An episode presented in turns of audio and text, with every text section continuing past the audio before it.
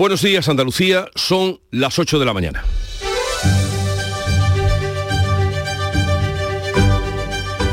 En Canal Sur Radio, La mañana de Andalucía con Jesús Vigorra.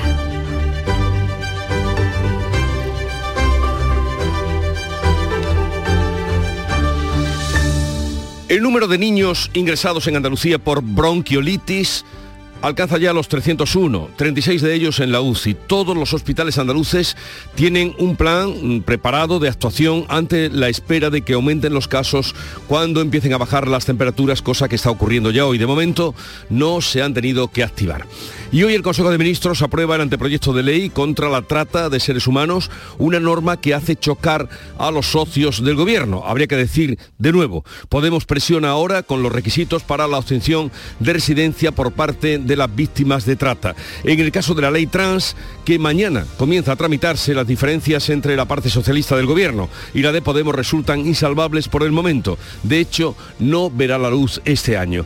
Y de tribunales también les contamos que los 16 miembros del clan de los Castaña, investigados en el primer macrojuicio por narcotráfico celebrado en el campo de Gibraltar, han quedado absueltos de la acusación de pertenencia a banda criminal dedicada al tráfico de drogas por falta de pruebas. La mañana de Andalucía.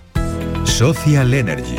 La revolución solar ha llegado a Andalucía para ofrecerte la información del tiempo. Hoy tenemos frío en toda Andalucía, se nota la bajada de las temperaturas, esos cielos poco nubosos con intervalos de nubes altas, temperaturas mínimas en descenso, heladas débiles en zonas del interior de Andalucía. Los vientos van a soplar de componente norte teniendo a sureste, a suroeste, perdón, en el litoral mediterráneo oriental. Frío, Paco. Frío, frío, pero, pero más tiene que venir. En noviembre, Black Friday Social Energy. ¿Quieres descuentos de 200 euros en tu instalación o prefieres un cheque regalo en el corte inglés o Amazon? Ilumina tu hogar noche y día consumiendo tu propia energía. Encuentra la solución que mejor se adapte a tus necesidades en el 955 44 11 11 o socialenergy.es. Financiación ofrecida por Banco CTLM. La revolución solar es Social Energy. Y vamos a conocer ahora cómo se circulan las carreteras de Andalucía. Conectamos con la DGT. Nos atiende Alfonso Martínez. Buenos días. Buenos días. En este momento en la red de carreteras de Andalucía encontramos dificultades en Granada, en la GR30, en el Zaidín, en ambos sentidos. También en la 7 en Almería en Viator en eh, sentido Cádiz y tengan especial cuidado en la provincia de Málaga, ya que hay tráfico intenso en la 7 en el entorno del Rincón de la Victoria y también a la altura de Mijas en ambas eh, tramos en sentido a la capital malacitana. También eh, dificultades en Córdoba, en la 4, en el Arcángel, en ambas direcciones y en Sevilla. Les vamos a pedir especial cuidado de entrada a la capital hisparense por la A49 en el entorno de Camas.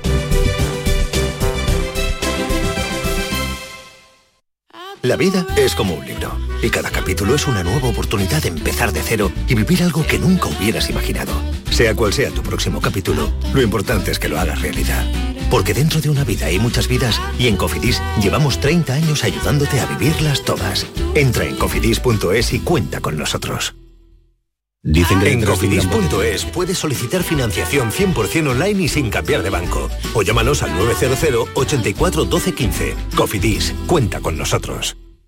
Dicen que detrás de un gran bote del Eurojackpot hay un gran millonario. Esto, ¿y detrás de un gran millonario? Pues que va a haber un... Ahora Eurojackpot, el mega sorteo europeo de la 11, es más millonario que nunca. Porque cada martes y viernes por solo 2 euros hay botes de hasta 120 millones. Eurojackpot de la 11. Millonario por los siglos de los siglos. A todos los que jugáis a la 11, bien jugado. Juega responsablemente y solo si eres mayor de edad. En Canal Sur Radio, la mañana de Andalucía con Jesús Vigorra. Noticias. Vamos a contarles la actualidad de este día. Los hospitales andaluces tienen ya un plan de actuación ante la espera de que vayan aumentando los casos de bronquiolitis cuando bajen las temperaturas, hecho que estamos ya comenzando a notar hoy. Paco Ramón. Los últimos datos nos dejan en nuestra comunidad 301 niños ingresados con bronquiolitis, 36 de ellos en las unidades de cuidados intensivos. Todavía no se ha activado ninguna medida extraordinaria en los hospitales de nuestra comunidad, pero no se descarta si con continúa subiendo el número de, casos. Así, así lo explicaba en estos micrófonos en Canal Sur Radio la consejera de Salud, Catalina García. No se ha activado ningún plan extraordinario en ninguno de nuestros centros a nivel andaluz, sin llegar al pico ni al periodo de alta frecuentación en bronquiolitis. Todos los hospitales y los centros de salud tienen su plan de contingencia y lo irán activando de acuerdo al número. A los padres transmitirle tranquilidad, que es lo que los pediatras están transmitiendo. Pues tranquilidad también han pedido, como decía la consejera, los pediatras de urgencias. Seguimos hablando de la sanidad. Ahora, en concreto, de la falta de medicamentos en las farmacias andaluzas. Y para eso vamos a hablar con Antonio Mingorance, que es presidente del Consejo Andaluz de Colegios Oficiales de Farmacéuticos. Señor Mingorance, buenos días. Señor Mingorance. Sí. Hola, buenos días. ¿Me escucha? Eh, ¿Me escucha usted? Sí. Vale. Eh, queríamos o le llamamos para que nos diga por qué, y, nos confirme además, por qué falta amoxicilina, analgésicos y anestésicos en las farmacias. Sí, buenos días. Sí, buenos días, adelante. Hola, buenos días. ¿Qué hay? Dígame, es que no le, no le he oído. No, no me oye bien. Eh, ¿Me oye bien ahora?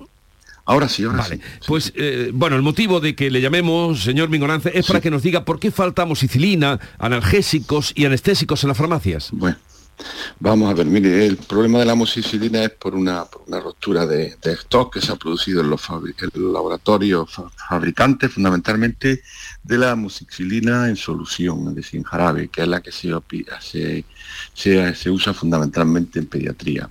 Y bueno, pues sí, por, una falta de producción, pues, porque no, no, no ha habido una rotura de estos, pero no por consumo, sino hmm. porque la, fábrica o los laboratorios suministradores pues, pues, pues no han dispuesto de, producto para hacerlo.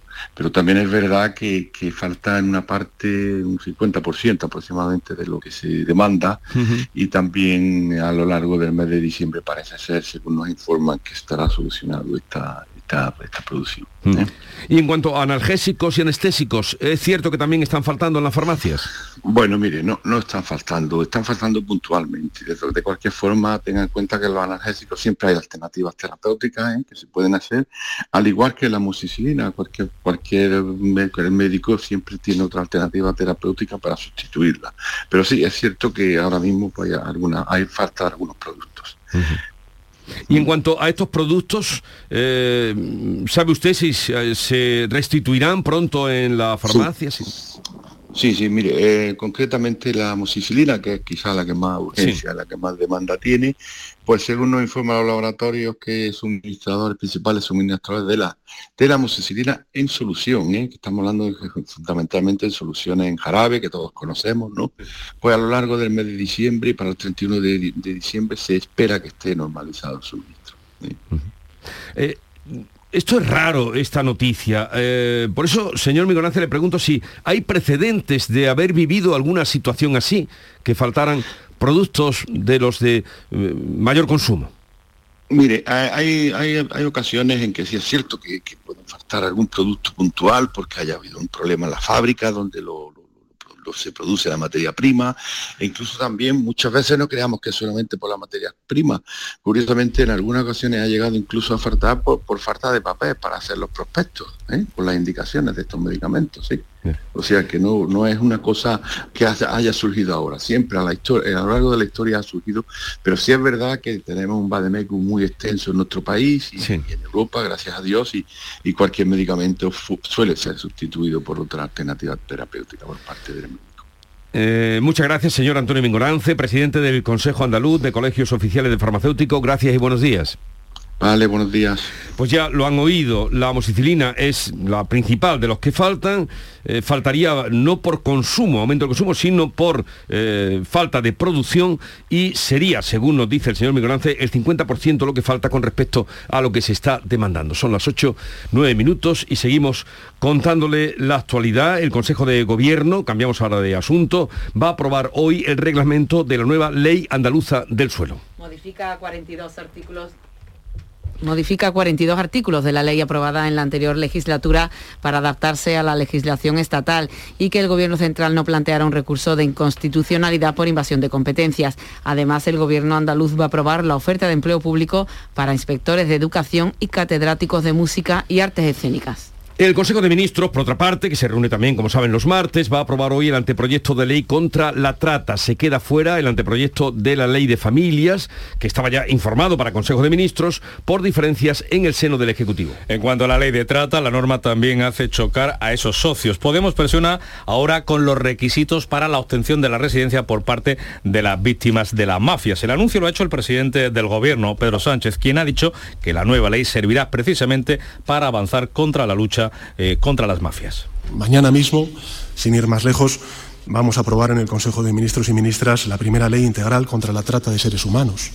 Una ley para avanzar en la lucha contra las mafias que trafican con mujeres, con hombres, sobre todo con niñas y con niños, y por tanto un paso más para avanzar en la dignidad de nuestro país, de sus gentes, combatiendo una realidad insoportable en pleno siglo XXI. Y en el caso de la ley trans que comienza a tramitarse mañana, las diferencias entre la parte socialista del gobierno y la de Podemos resultan insalvables por el momento. De hecho, no verá la luz este año, pero la ministra de Igualdad, Irene Montero, insiste en forzar al PSOE para que la ley permita a los menores de 14 y 15 años cambiar su sexo sin autorización judicial. Montero teme que el PSOE se una al PP contra ella. Estoy preocupada por, porque el Partido Socialista me ha transmitido que, no lo quiere, que no quiere ese acuerdo, pero creo que todavía estamos a tiempo de intentarlo y, y así voy a tratar de que ocurra. En esta reforma, Podemos tiene de su parte a la mayoría parlamentaria de la investidura para eludir la tutela judicial y deja sin esos apoyos a los socialistas. La respuesta del lado socialista ha vuelto a darla la ministra de Hacienda, María Jesús Montero. El Grupo Socialista presentó una enmienda para reforzar la seguridad jurídica de los menores. Eh, una cuestión que yo creo que a nadie se le escapa, que es imprescindible y que es fundamental el tener esa mm, preservación de esa seguridad jurídica y por tanto cualquier otro comentario o cualquier otra consideración me parece que está fuera de lugar. El PP de momento dice que a ellos nadie les ha llamado para nada. Y este martes eh, hay mucha atención puesta en el Tribunal Supremo que va a revisar la sentencia del caso Arandina a raíz del recurso presentado con anterioridad a la nueva ley del solo sí es sí. En otro caso, en el de la manada, la audiencia de Navarra va a esperar al Supremo y no va a revisar de momento las condenas por abuso o agresión sexual tras la aprobación de ese texto legal. Nueve audiencias provinciales ya han tomado la decisión de aplicar la pena más favorable para el reo de oficio. La última de la lista, la de Almería, que se suma a las andaluzas de Córdoba, Málaga y Granada. La de Cádiz también va a esperar al Supremo. Hasta ahora son 39 los condenados que se han beneficiado de la ley del solo sí es sí. Por cierto, el último caso conocido de rebaja de penas ha tenido lugar en Cantabria. Allí el Tribunal Superior de Justicia ha reducido la pena a dos condenados de 18 a 11 años de prisión, es decir, la ha rebajado la pena en 7 años.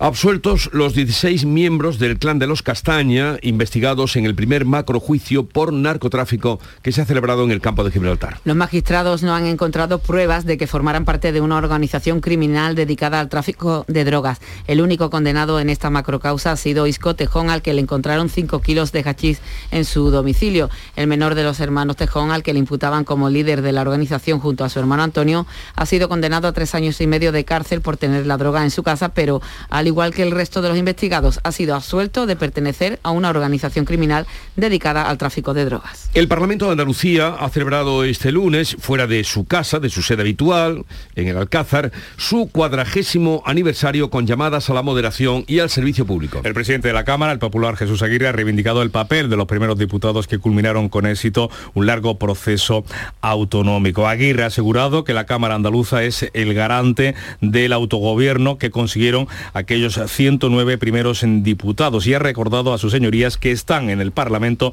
para solucionar problemas y no para generarlos. A la Cámara Autonómica se viene a solucionar los problemas de los andaluces, no a generarlos. Las dificultades de los ciudadanos las debemos solventar aquí con diálogo. El presidente de la Junta, por cierto, eh, Jesús Aguirre estará con nosotros después de las 9 de la mañana, poco después hablaremos con él eh, para hablar de esa sesión de ayer y también del Día de la Bandera, que será el próximo domingo, el Día de la Bandera Andaluza. Bien, el presidente de la Junta, Juan Moreno, también ha insistido en pedir moderación y equilibrio en el discurso político frente a los últimos enfrentamientos que se han dado en el Congreso y en el Parlamento andaluz. Tras la celebración del cuadragésimo aniversario de la Cámara Andaluza, Juanma Moreno ha asegurado que los ciudadanos quieren que se busquen puntos de encuentro el presidente andaluz apuesta por, profundizar en, lo que nos une buscar más lo que nos suma y no, no lo que nos resta para hacer de esta tierra, Andalucía y de este país, España, un país importante. Y yo reclamo esa moderación, esa actitud constructiva y esa ponderación y equilibrio en el discurso.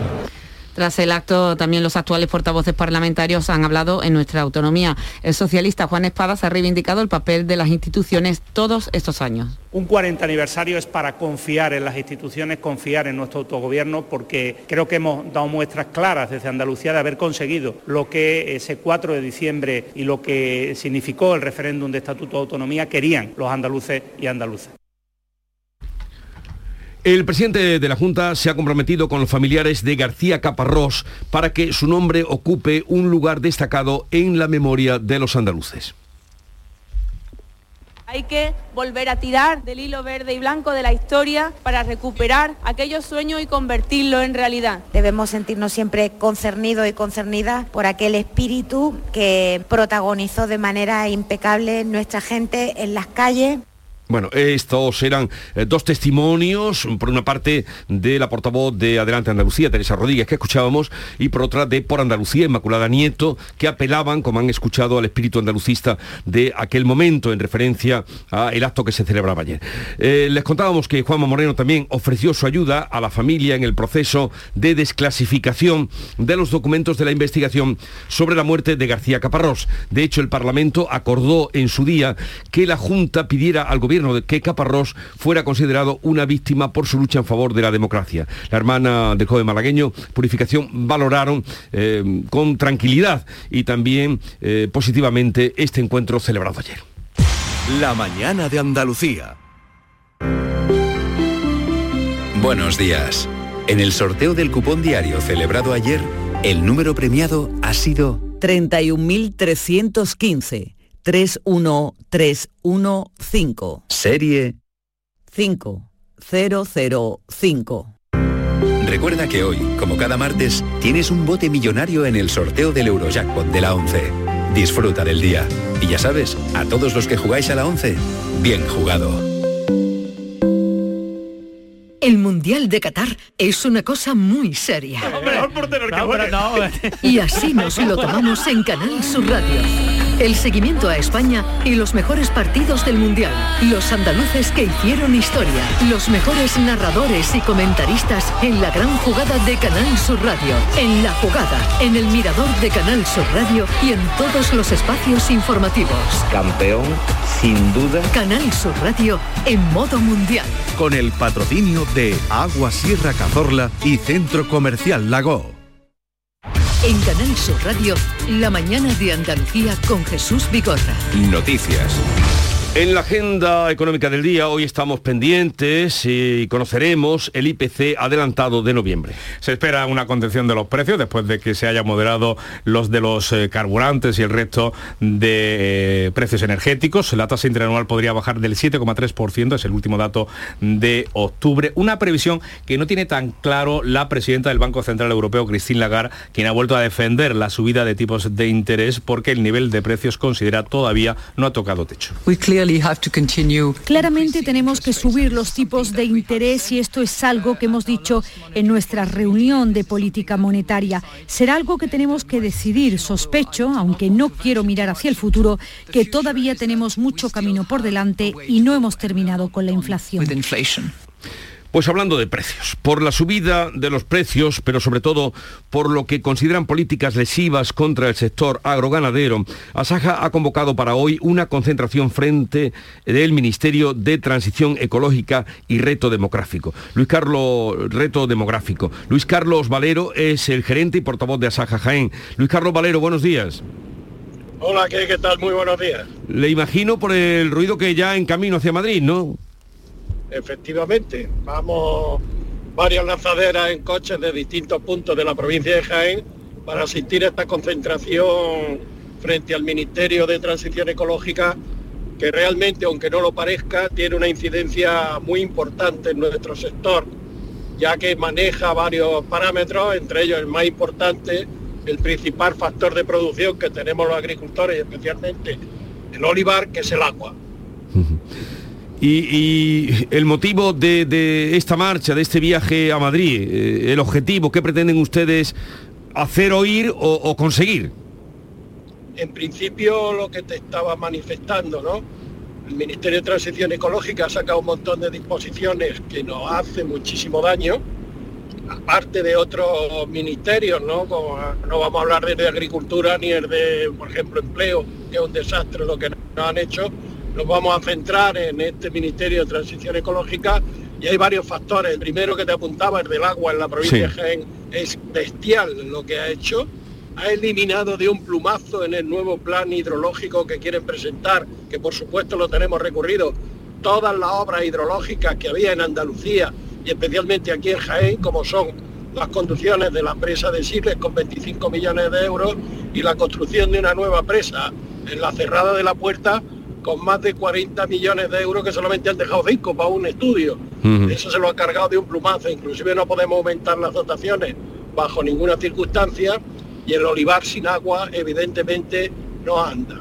Más luego con todo el tema de economía circular, aunque ya se ha modificado y estamos esperando la publicación, que es que no se puedan quemar los restos agrícolas y aquí en, en ciertas zonas, en un porcentaje muy elevado de nuestra provincia, es olivar en pendiente y ahí no se pueden eliminar los restos de una forma mecánica, tienen que ser normalmente, como tradicionalmente se ha hecho, que es por quema de, de Sí. estos residuos agrícolas, de la poda especialmente, y bueno, ya veremos a ver también luego para hacer la cubierta vegetal, tampoco sé cómo se hace cubierta vegetal en una pendiente, no lo tendrán que ir explicando.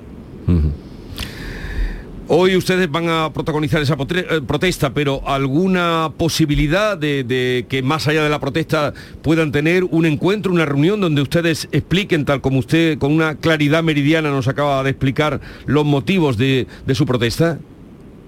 Bueno, en- en principio el gobierno de Pedro Sánchez en general no ha dado la espalda porque ni el Ministerio de Agricultura ha negociado con nosotros la PAC, ni nadie. Yo no sé, una tónica que llevan en general con el campo, eh, porque lo estamos viendo, ¿no? Las agresiones que estamos sufriendo, el mundo rural, especialmente la agricultura y la ganadería, son, son bestiales. Estamos viendo constantemente. Y la falta de diálogo de este gobierno es tremenda. Lo da todo por hecho, todo es decreto, decreto, decreto ley, real decreto, y gobiernan a espaldas de los administrados, en este caso te vuelvo a repetir, especialmente de agricultores y ganaderos, y en general del mundo rural, ¿no? Porque esa España vaciada, ese despoblamiento es por algo, y es por la falta que está de atención que tiene el gobierno hacia estos lugares. Eh, son básicos, lo hemos estado viendo durante la pandemia, que nosotros hemos sido esenciales, no hemos parado nunca, atendiendo al resto de la sociedad, y ha sido pasarse la pandemia y lo que han hecho es volvernos la espalda. Tuvimos una manifestación monstruo, de 400.000 agricultores, cazadores el año pasado, no hace, hace unos meses, no hace Sí. un año en Madrid, que eso cualquier gobierno tendría que haber tomado nota. Yo ya llevo muchos años en esto y es una de las mayores que he visto en mi vida en Madrid. Y bueno, pues caso omiso. No nos ha dicho por ahí te pudras, ¿no? Es una cosa espectacular. Lo de este gobierno, la falta de diálogo eh, es Bueno. tremendo, tremendo con nosotros especialmente. Yo no sé lo que le hemos hecho el sector agrícola y rural a este gobierno con estos ministros al frente del, de- del mismo. Bueno, Bueno, pues Luis Carlos Valero, le deseo la mejor de la suerte en su reclamación y buen viaje ya que nos atiende desde la carretera. Luis Carlos Valero, que es gerente y portavoz de Asaja Jaén. Que tengan un buen día. Vamos con otro asunto. La verdad es que em, lo de los rastrojos en pendiente, como él dice, eh, uno que modestamente, aunque no tenga un palmo de tierra, he conocido toda la vida ese olivar de montaña, es difícil poder o entender lo que este señor nos exponía, que, les exigen. El gobierno plantea ampliar a 30 años el periodo de años trabajados para calcular la pensión, pudiendo elegir los mejores 28. La propuesta que el Ministerio de Seguridad Social ha planteado este lunes a los agentes sociales contempla un cambio progresivo y no de golpe, pero sí hay prisas por cerrar el acuerdo. El departamento que dirige José Luis Escribá se ha propuesto cerrar la reforma antes de final de año para poder enviarla a Bruselas. Junto al incremento de años para calcular la pensión, el Gobierno quiere vincular la evolución de la base máxima al IPC. La propuesta del ministro Escribá no gusta a nadie, ni a sindicatos, ni a empresarios y tampoco a Unidas Podemos. La vicepresidenta Yolanda Díaz ha mostrado su descontento desde México. Estamos haciendo cambios en el mercado de trabajo que mm, avanzan en la recuperación de derechos. Esto no es recuperar derechos, es recortar derechos. Y en este sentido, eh, nuestra posición es bien conocida y no la compartimos. La producción mundial del aceite de oliva caerá esta campaña un 20%, una situación que ya está viéndose reflejada en los precios. Jaén Beatriz Mateas. Bueno, los precios Jesús y también en el consumo. La ecuación no tiene incógnitas. Baja la producción, aumenta el consumo, suben los precios y eso es igual a que está en peligro la demanda. Así lo han puesto de manifiesto los miembros del Consejo Agrícola Internacional que están reunidos en Jaén. Dicen que la producción mundial, como dices, ha caído un 20%, en nuestra tierra un 60%, mientras que hay que se ha doblado en los últimos 20 años también la demanda de aceite de oliva. Jaime Lillo es director adjunto del COI. Este año van a encontrar los aceites probablemente más caros. Es que en el medio plazo el crecimiento del consumo y de la demanda va a mantenerse, pero puede que no sea lineal que veamos altibajos y eso es probablemente lo que veamos en, en la siguiente campaña. Los miembros del COI que están aquí en Jaén y permanecerán en nuestra tierra hasta el jueves. La Junta estudia la declaración de Córdoba como zona de gran afluencia turística, lo que supondría la ampliación de horarios comerciales y abrir también de lunes a domingo. Miguel Vallecillo, Córdoba. La Federación Comercio Córdoba se ha abierto a esa posibilidad, pero los sindicatos se muestran contrarios. En cualquier caso, liberar horarios se produciría en la temporada alta de turismo de Córdoba, es decir, cuatro meses. Por ejemplo, desde el sindicato Comisiones Obreras se cree que además de dificultar la conciliación para los trabajadores, no va a suponer crear empleo. Lo comenta la responsable de comercio, Rosa Galán. Creemos que el pequeño comercio no lo va a poder asimilar y que las plantillas y las trabajadoras y las trabajadoras tampoco pueden conciliar trabajando de lunes a domingo. Entonces es abusivo la ampliación que quieren hacer de los meses de zona de experiencia turística. Sería entre Semana Santa y mayo. Primer acuerdo judicial en una de las piezas del caso de los SERE. El administrador de la panificadora de Puerto Real, Picos Yeye, ha llegado a un acuerdo de conformidad con la Fiscalía Anticorrupción y las acusaciones. El empresario ha aceptado una pena de un año y seis meses de cárcel y el pago de 120.000 euros por su responsabilidad, la misma cantidad que recibió de la Junta. De esta forma, el dinero se recupera. La jueza ha archivado la denuncia de la actriz María León contra los agentes de la Policía Local de Sevilla que la detuvieron por agredir a un agente durante una intervención en la que le pidieron que se identificar a Pilar González. La actriz ha asegurado haber sido víctima de un abuso policial y por ello presentó una denuncia contra los agentes por detención ilegal que ahora ha quedado archivada. El caso es que María León iba con varios amigos por la calle de noche, uno de ellos en bicicleta con evidentes signos de embriaguez. El atestado policial dice que mientras les realizaban la prueba de alcoholemia, este grupo de amigos increpó a los agentes y los grabó con el móvil. La policía entonces les pidió su identificación, la actriz no llevaba DNI, la condujeron al patrullero, los amigos abrieron la puerta del coche y la actriz dio una patada a un agente, por lo que fue detenida. Ahora, con el archivo de la denuncia, el presidente del Sindicato Profesional de Policía, Luis Val, entiende que se demuestra que los agentes actuaron con profesionalidad. Creemos que por encima de actrices o actores y demás, personajes públicos, está la legalidad, ¿no? y que por mucho que ellos pretendan justificar sus actuaciones, está la actuación de los compañeros, ¿no? Y en este caso el jugador ha demostrado que la actuación es correcta, más allá de dudas y defensas jurídicas, ¿no? Ella está investigada por un presunto delito de atentado a la autoridad. En otro asunto, bien diferente, satisfacción en la delegación de la candidatura de Málaga tras el segundo examen ante el Buró Internacional que debe determinar qué ciudad acogerá la Expo Internacional de 2027. Málaga, mm, José Valero. Pues el proyecto La Urbana hacia la ciudad sostenible si es elegida en junio de 2023, la temática que le hace ser optimista al alcalde Francisco de la Torre, como comentaba anoche en el Mirador de Canal Sur Radio.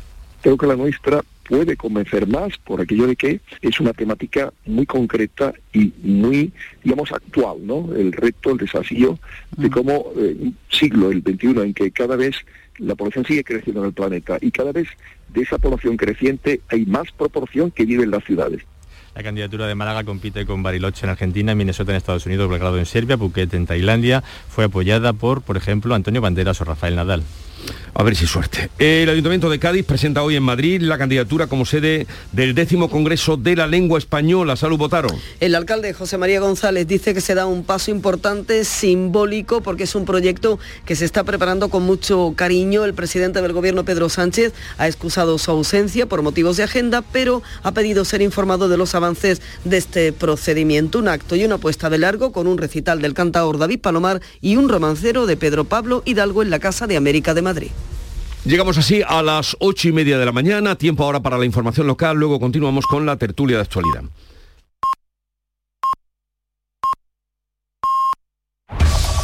En la mañana de Andalucía de Canal Sur Radio, las noticias de Sevilla. Con Pilar González.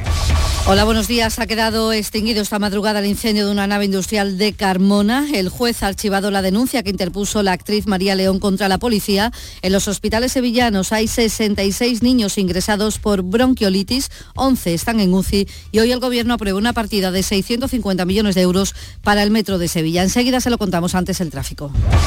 Hay pequeñas retenciones en las autovías de entrada a Sevilla y también en el Centenario. En el interior de la ciudad, tráfico intenso en las avenidas de acceso.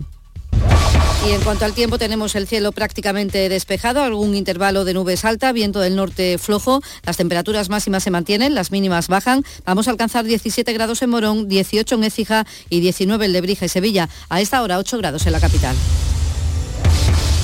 Reciclos llega a tu ciudad. La nueva aplicación con la que podrás ganar premios solo por reciclar. Participa reciclando latas y botellas de plástico de bebidas. Cuida tu entorno y gana premios. Descárgate la aplicación Reciclos y empieza a formar parte del reciclaje del futuro. Ecoembes. La Diputación de Sevilla actúa contigo. Con el plan Contigo, para reactivar la economía y el empleo en toda la provincia. 470 millones de euros en empleo e inversión. Actúa contigo. 470 millones de euros para generar empleo y dar apoyo a las empresas de la provincia. Una inversión histórica para nuevas obras e infraestructura. Plan Contigo, Diputación de Sevilla. Los bomberos han extinguido esta noche el incendio de una nave del polígono El Pilero de Carmona en una fábrica de poliéster y termoplásticos. Ha sido aparatoso. Comenzaba la pasada tarde y obligaba al ayuntamiento a pedir a la población de las calles más cercanas que se quedara en casa con puertas y ventanas cerradas. Lo decía Canal Sur Radio el alcalde Juan Ávila. Eh, hicimos un comunicado sobre la marcha a toda la población colindante al polígono para que cerraran las ventanas por si el humo tuviera alguna toxicidad. Se ha actuado muy rápido y, y gracias a Dios pues parece que to- todo está controlado. La jueza ha archivado la denuncia que la actriz María León presentó contra los agentes que la detuvieron en Sevilla. Según la juez, responde esta denuncia a una estrategia de defensa. Luis Val, responsable del sindicato de profesional de la Policía Local de Sevilla, defiende la actuación de sus compañeros. El jugador ha demostrado que la actuación es correcta, más allá de dudas y defensas jurídicas, ¿no? María León, dentro de su presunción de inocencia, eh, denunció a unos policías locales y está la legalidad, ¿no? Y que por mucho que ellos pretendan justificar su ha rechazado, ¿no? El Ayuntamiento de Palomares del Río vota esta mañana en pleno dedicar un parque de la urbanización La Mampela al joven de 18 años apuñalado mortalmente a las puertas de su casa en la madrugada de Halloween. Hay un detenido internado en un centro de menores por este crimen. En materia de salud, 66 niños están ingresados por bronquiolitis, de los que 11 están en la UCI en nuestra provincia. Y el Consejo de Ministros aprueba hoy una partida de 650 millones de euros para el Metro de Sevilla. Es la mitad del presupuesto total de 1.300 millones que financiarán a partes iguales Gobierno Central y Junta. Según la ministra de Transportes, Raquel Sánchez, espera que hoy se zanjen todas las dudas. Vamos a aprobar el gasto de 650 millones de euros correspondientes al Gobierno de España. Así que le pido a la Junta, que también trabaje en nuestra misma dirección, que no siembre más dudas al respecto del compromiso del Gobierno de España con este proyecto. La policía ha detenido a 11 personas en Brenes Alteras y Largaba por vender carnes de conducir a ciudadanos extranjeros en situación irregular. Además, cuenta la portavoz Sara Talabán que también les explotaban laboralmente. Como actividad colateral, esta organización se dedicaba también a falsificar documentación para dar empleo ilegal en el campo a estos ciudadanos, donde además se les explotaba y abusaba de su situación de indefensión con el objetivo de enriquecerse a costa de esta vulnerabilidad. Deportes, Nuria Gaciño, buenos días. Muy buenos días. Al Betis le corresponden 3.000 entradas para la Supercopa de España, cuyas semifinales disputará el 12 de enero ante el Barcelona en Arabia Saudí. Es la misma cantidad para los cuatro equipos participantes, pero antes tendrá que esperar a que termine el Mundial donde William Carballo firmaba anoche el pase de Portugal a los octavos de final. También firmó la clasificación Brasil, donde ante Suiza debutó el sevillista Telles.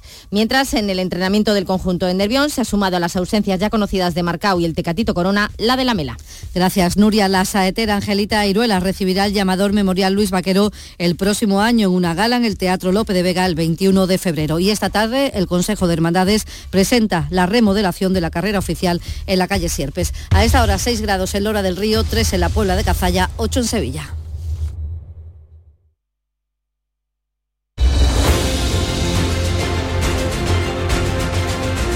8.35 minutos de la mañana, sintonizan Canal Sur Radio. En un momento abriremos la tertulia de actualidad, hoy con Paloma Cervilla, con Kiko Chirino y Teo León Gros.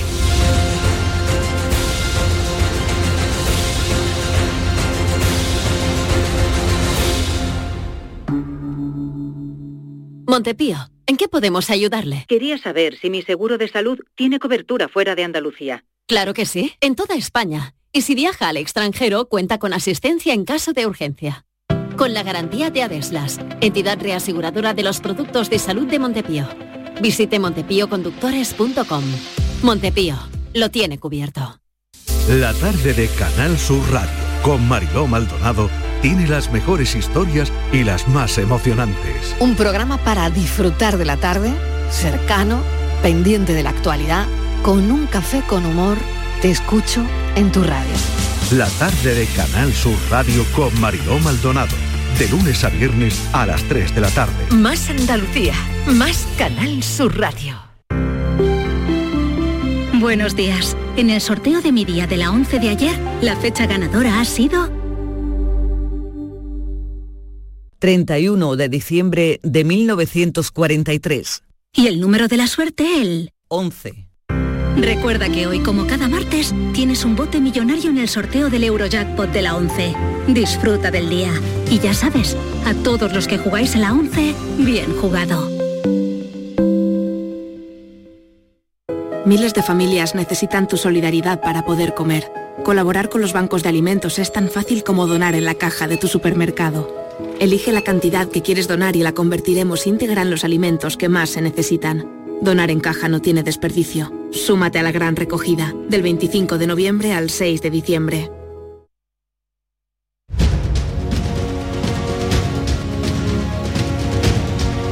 En Canal Sur Radio, La mañana de Andalucía con Jesús Vigorra.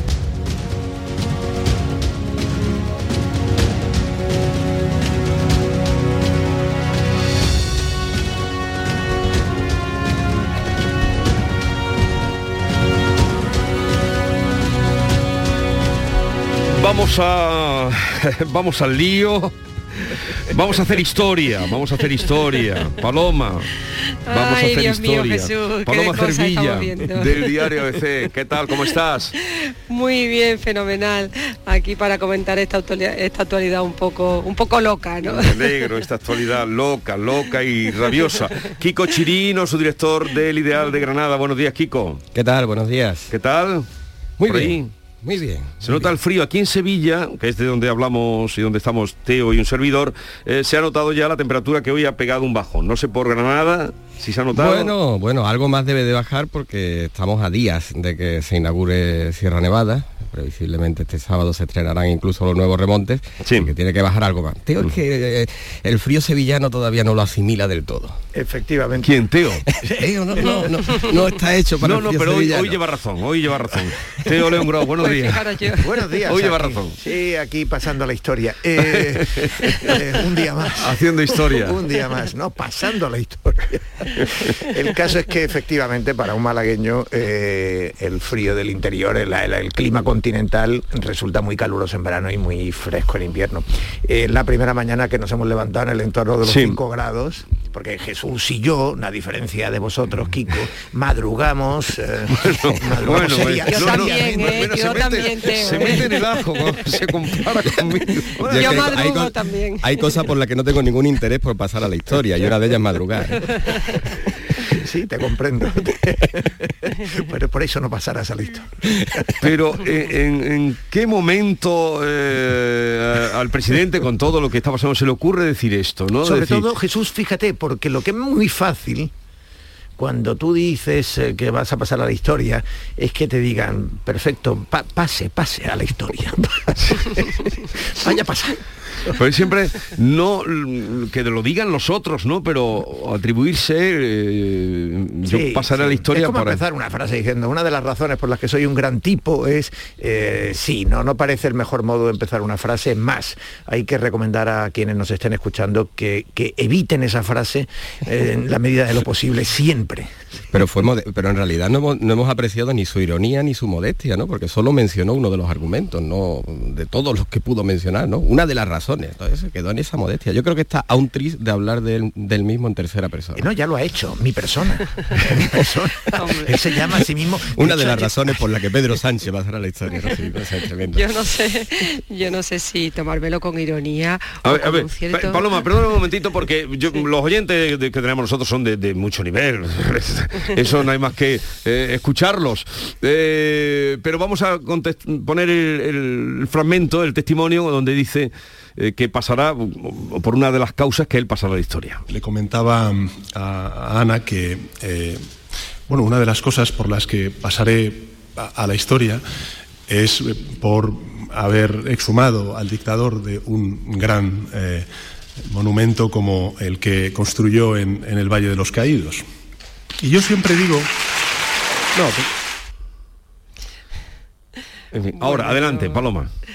Sí, no, yo, yo cuando lo escuché no sé si tomármelo con, con ironía o con, un cierto miedo, ¿no? Porque hablar de sí mismo en, en esos términos es terrible, ¿no? Sobre todo porque yo cuando lo dijo pensaba que este señor, presidente de España, pasará a la historia por un señor que dejó en la calle a violadores, como un señor que dejó en la calle a delincuentes condenados por sentencias firmes del Supremo. Este señor yo creo que pasará a la historia de España por haber hecho un pacto con Bildu, heredera de ETA. ¿no?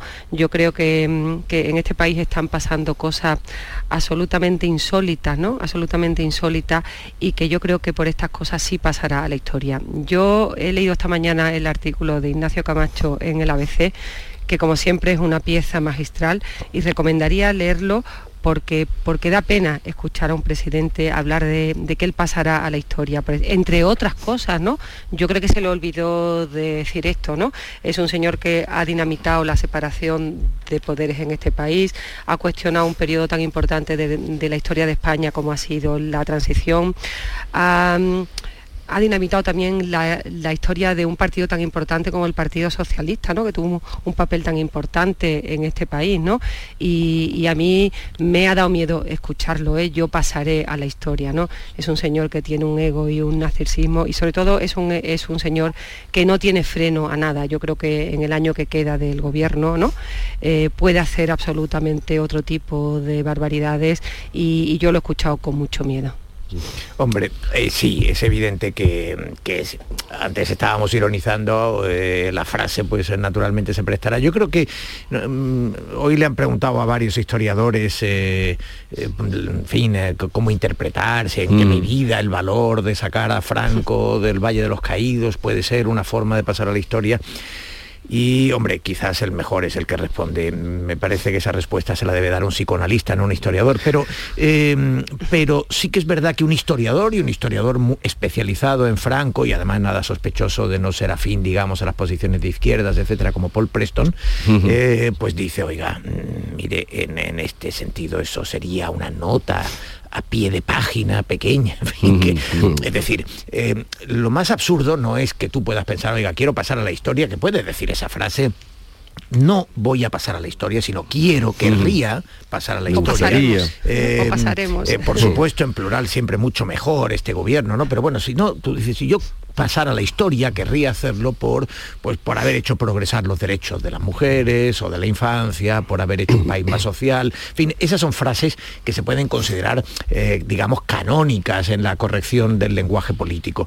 Eh, Más allá de la petulancia, así un poco ridícula que pueda tener la frase de una de las razones por las que pasar a la historia, es que además escoja un motivo por el que no se pasa efectivamente a la historia, ¿no? Es decir, que eh, a mí siempre me ha parecido, yo creo, siempre he pensado, ¿eh? siempre he tenido la convicción de que la España tenía una deuda pendiente con las víctimas, sobre todo de la guerra civil. En el franquismo también, ¿no? Pero bueno, pero sobre todo de la guerra civil, es decir, quienes sabían perfectamente dónde habían fusilado a su padre o a su abuelo, en qué cuneta seguía enterrado, bajo qué olivo del kilómetro X de la Mm. carretera entre el pueblo tal y el pueblo cual. Eh, y cuando eso era sabido, la sociedad les debía devolverlos a- a- al, al cementerio eh, y darle pues el honroso entierro que merece, inhumación que merece cualquiera. ¿no?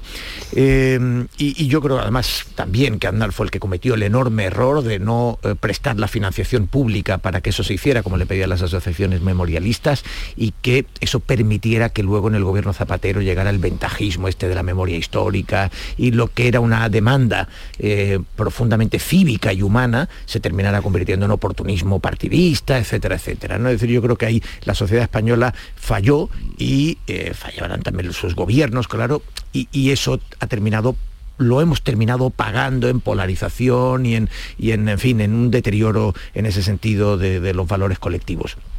Pero bueno, en todo caso, en todo caso, hombre, eh, si quieres decir la frase, ya digo, escoge algo que tenga más, eh, pero esta imagen de mm, he derrotado a Franco, hombre, a un señor, que un dictador que muere en la cama 40 años después de la guerra o 36 años después de la guerra y, y cuatro décadas más tarde lo cambias de, de- de- de fosa, pues hombre, mm, en fin, eh, creo que el presidente en ese sentido ayer debía tener la perspectiva muy averiada.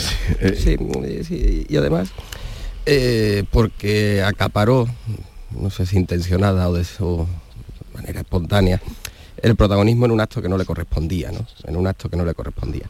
En España eh, los presidentes, los gobernantes, los reyes eh, han pasado más a la historia por sus deméritos y se les recuerdan más por sus deméritos que por su mérito. Yo no tendría tanto empeño por tener ese- esa vanagloria de pasar a la, de pasar a la historia, ¿no? Y en este caso, que se puede eh, subrayar o ideológicamente se puede eh, concebir como un hito mayúsculo o minúsculo, el hecho de, de desenterrar, de sumar, sumar los restos de Franco. Eh, en realidad la frase eh, engloba una reflexión mucho más profunda si se analiza y te- entendiendo que, que es una frase intencionada, pues encierra una reflexión mucho más profunda de lo que es la gestión del gobierno.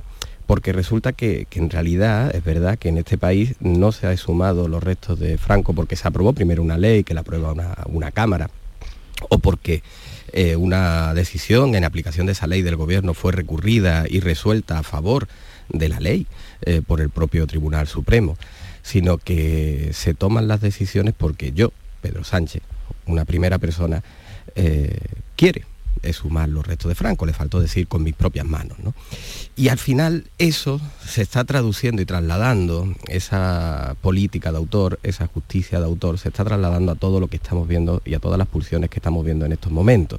Es peligroso que en un país las cosas no sucedan porque los poderes, la separación de poderes, así lo decidan, así lo resuelvan y por la soberanía popular, sino que se decidan y se resuelvan por la decisión o por cómo se levante un presidente, sea este o cualquier otro. Esa personalización y ese personalismo todos entenderemos que no es propio de las democracias, sino de otros sistemas políticos. Pero ¿de quién es la memoria histórica, Kiko? ¿De, de quién es la memoria histórica? La memoria histórica es de quien la reescribe. La memoria todo. histórica, la verdadera, le corresponde al pueblo. Y, y de, y de Pero la- memoria de estudia, escribe. Es que yo creo porque que- ya- claro. y de le correspondería al pueblo. Estaba, estaba jugando con Ya, la fiscalía, ya. con la fiscalía. Claro, del gobierno, del gobierno, Hombre, del gobierno. yo lo de que quien la reescribe, del gobierno. Que si el gobierno este no hubiera hecho tantos disparates, ¿no? Tantos disparates que serán recordados, ¿no? Porque claro, es un gobierno que ha arremetido contra, contra prácticamente todos los poderes del Estado, ¿no? Y eso sí se les recordará, ¿no? Porque hay cosas mucho más graves que han pasado en este país. Yo coincido con Teo de que había una deuda con, con los, con las víctimas de la guerra civil, pero de todos los bandos, no solamente de uno, ¿no? Yo creo que todo el mundo tiene el derecho a recoger a sus familiares, a sumar a sus familiares, pero de todos los bandos, ¿no? Que ha sido una memoria como selectiva, ¿no?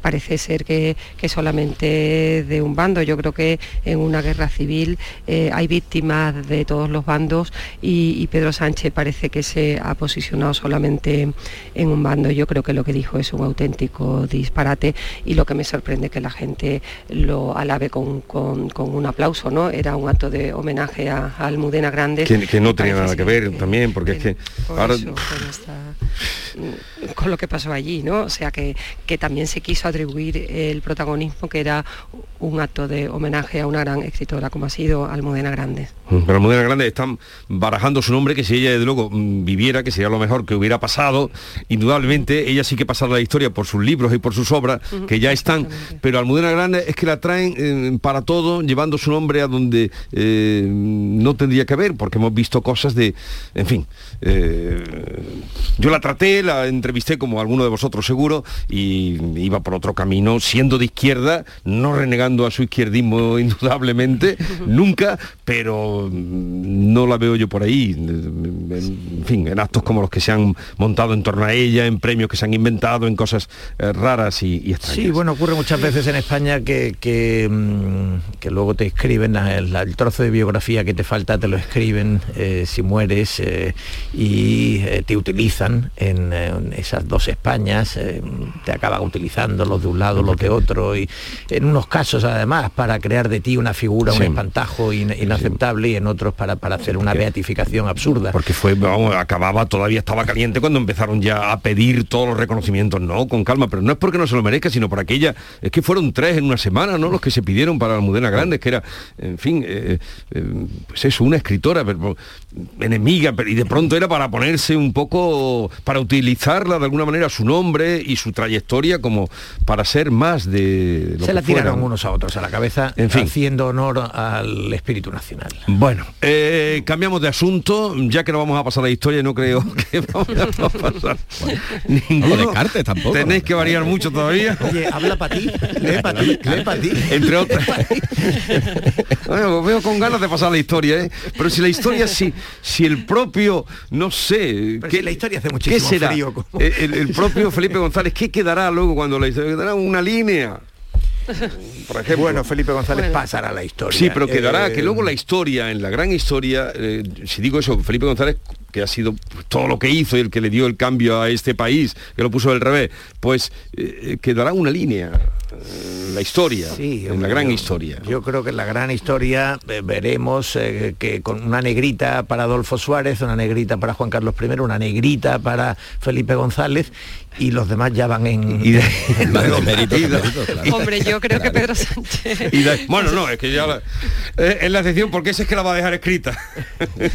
Hombre, yo creo que Pedro Sánchez, fíjate que Felipe González, que bueno, evidentemente iba a pasar a la historia como presidente del gobierno de España, pero Pedro Sánchez le, ha puesto en un lugar más alto del que yo creo que la historia le iba a dar, porque la historia cuando pasen muchos años sí que hace una, una comparación de la gestión de los políticos, ¿no? Y claro, si comparamos la gestión de Felipe González con la de Pedro Sánchez, pues vemos que, que Felipe González se ha convertido en un, en, en un gran hombre de Estado que trajo la socialdemocracia o la izquierda moderada a, a este país frente a un Pedro Sánchez que lo que volvió a revivir en este país es esa polarización que hablábamos antes con Almudena Grande y las dos Españas. O sea, que más va a pasar Felipe González, creo yo, que Pedro Sánchez. A ver, cosas que me interesan y le interesan mucho a la gente. Eh, Kiko, por esa parte de Andalucía tan querida nuestra, ¿cómo va eh, la aspiración de Granada? Porque es que yo cada vez que veo esas... eh, en fin, esas adhesiones meritorias. Me acuerdo de Córdoba del, chanquetazo que se dio Córdoba con la capitalidad cultural inmerecido, porque eso sería otra también. Ay, ahí, ay, Zapatero la que lió. Luego San Sebastián ni quería aquello. Es que lo recuerdo porque lo vivimos, la capitalidad cultural que clamaba Córdoba entera. Granada está clamando la entera eh, ser sede de la agencia mm, de la inteligencia artificial. Ya cuando se ponen a hacer, hasta con un baile el otro día en la puerta, que ya se confunde todo, pero es cuestión de querer aclamarla. ¿Cómo está eso?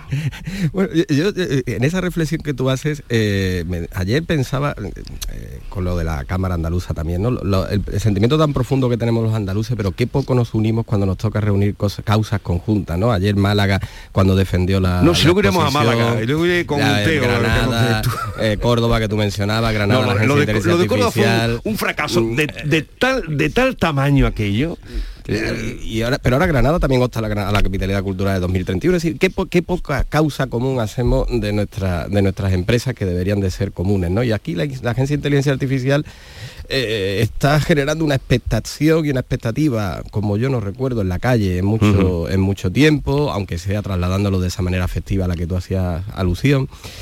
Y no sé si es propio de la idiosincrasia o del carácter de la mala follada, que después lo que se escucha, lo que se escucha en la trastienda y en los mentideros, pues a mí no me termina de convencer ni de gustar del todo, ¿no? Eh, es verdad, ya hoy nosotros publicamos que Alicante y Granada se quedan prácticamente mano a mano en esa, en esa pugna. Yo no descartaría La Coruña, no la descartaría tampoco. Elche está también pujando para la agencia para la agencia espacial, le pasa igual que Andalucía con Sevilla. Y son dos comunidades, Valencia y Andalucía, que las dos están pujando por las dos primeras agencias estatales, Sevilla y Granada, Elche y Alicante. Si esto fuera una decisión técnica, mm, no tengo dudas que en el caso de Granada, por la tradición, por los 40 años que lleva de trayectoria en la inteligencia artificial, por la referencia internacional que supone esta universidad y por las empresas que hay aquí instaladas, le correspondería a Granada, como a Sevilla le correspondería a la agencia espacial. Pero se está planteando como una decisión política. Se está desplanteando como una decisión política de equilibrios entre las comunidades. Tenemos un varón socialista, Chimo que está incluso eh, desmarcándose y reivindicando en el presupuesto y plantando cara al gobierno. No quisiera que esto fuera una decisión política de equilibrios y se repartiera la agencia entre una y otra. Bueno, mm, hagamos bien en decirlo, hagamos bien en decirlo para poner, para situar ahí el discurso y estoy echando de menos eh, que las instituciones andaluzas reivindiquen reivindiquen que por méritos, no por decisión política, sino por méritos, por méritos, por población, por trayectoria, por inversión, por desarrollo empresarial, por desarrollo universitario, Andalucía esta vez le corresponden las dos, la de Sevilla y la de Granada.